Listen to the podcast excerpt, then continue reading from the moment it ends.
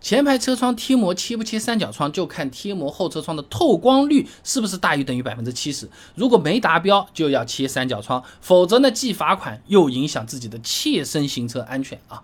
那首先解释一下啊，这透光率大于等于百分之七十是啥意思啊？公安部发布的 GAT 七四四二零一三汽车窗玻璃遮阳膜。国标 GB 三八九零零二零二零机动车安全技术检验项目和方法之类的文件，它规定了啊，这封窗以外玻璃，哎，驾驶人用于观察后视镜的部位的可见光透射比应该是大于等于百分之七十的。那这个可见光透射比呢，就土话讲的透光率，哎，透不透嘛啊？你简单讲啊，你白天，唰啊，那么拉开这个窗帘，屋里面的阳光是一百，你窗帘再拉回去，还是有点阳光能看得到，屋里阳光变成二十，那么。这个窗帘的透光率就是百分之二十啊，那么透光率啊。呃，你要测车不麻烦的，很多贴膜店里直接有设备的，滴一下，哎，一分钟就搞定了啊。那么如果说贴膜后脱光率真的不达标，最好是找师傅给你把这个三角窗给切出来，你要看后视镜的，否则会罚款啊。那中国交通频道湖北二零一八年八月的节目里面有提到过啊，孝感市开展亮窗行动，对违规贴膜的车辆处以两百元罚款，并现场整改撕膜啊。那这个时候有些朋友就会讲了，那在我们这开车上路，这个做年检都不查脱光率的，不切三角窗啊，其实也没什么问题的。也不建议这么干。毕鹏飞在《建筑玻璃与工业玻璃》期刊上面发表了一篇论文，《公安部汽车车窗玻璃遮阳膜标准解读》里面提到啊，这百分之七十的可见光透射比是在夜间雨雪天气等等光线不足的环境下，能够保持驾驶员不受因贴膜而导致的视线下降的。最低标准。那如果说啊，你低于这个标准啊，我们开车的司机晚上看后视镜，就像是晚上戴了墨镜出门一样的，什么都看不见啊。呃，万一不小心你碰到个石墩子啊，或者说后面有个电动车，哇，怎么上来了？轻则蹭掉点油漆，重则就是大家知道的是吧？那所以说，为了安全省事，还是建议切个三角窗了。哎，就像有句话说，道路千万条，安全第一条，对不对？贴膜不规范，亲人两行泪啊。那么丑啊，这难看啊，我不想切啊。那你要这样想，那你就要按照这个对照表来选这个膜的透光率啊。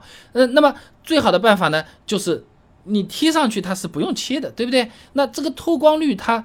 多少呢？是合适的。刚才提到的那个 GAT 七四四二零一三汽车车窗玻璃遮阳膜，这个文件里面是专门有个对照表的，查得到的，网上你都能搜得到的啊。它是规定了百分之七十二到百分之九十的透光率的车玻璃呢，应该贴哪种透光率的膜，两个贴在一起，它依然是合格的。啊，你比如说二零一一款卡罗拉前排玻璃的透光率呢百分之八十六，那你参考对照表，那你对应的就是透光率大于等于百分之八十一点四的膜，哎，你看放在一起刚好是合适的。所以说啊，在选玻璃膜之前，只要先去一趟贴膜店实测一下原车玻璃的透光率，然后打开对照表一查，就知道哪种膜是最合适的。还是觉得麻烦，简单点，就找透光率越高越好的就行了。哎，这个贴膜很多时候都是有误区的。哎，你你这个，你觉得颜色越深越隔热，隔热和透光是两件事。越透光，看起来像个。